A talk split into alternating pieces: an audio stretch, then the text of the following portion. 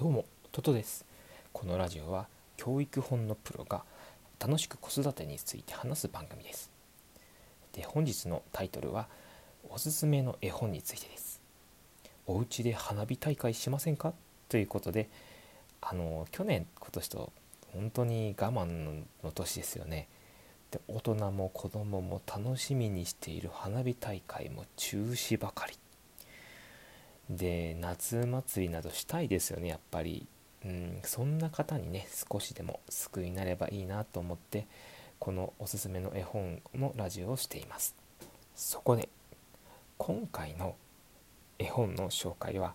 「花火ドーン」っていう絵本です。花火ドーンっていうすごい単純な絵本の名前なんですけれど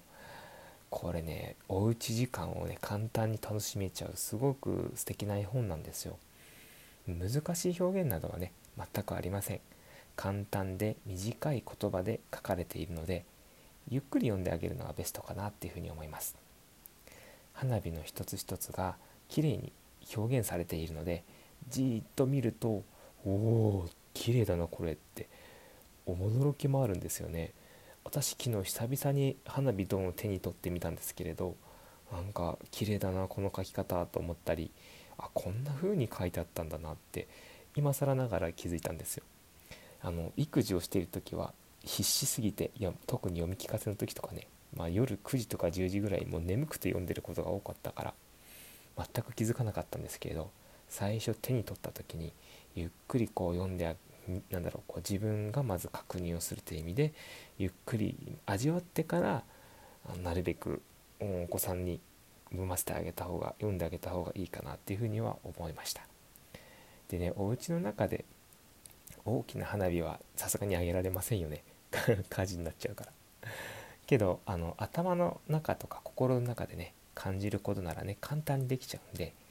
是非是非あの今回の花火ドーンっていうのはおすすめだなっていうふうに思いました。こちらの絵本については概要欄に URL を貼っておきますので是非よろしければご覧になられてください。でということでね以上絵本のプロトトでした。勝手にプロを名乗っております。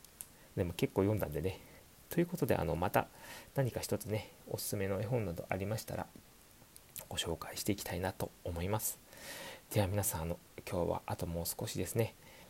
お休みになられる前にいいねやねフォローなどしていただけたら本当に嬉しいです。頑張っていきます。ではでは皆さん、えー、残りの時間をね楽しんでいきましょう。失礼いたします。バイバイ。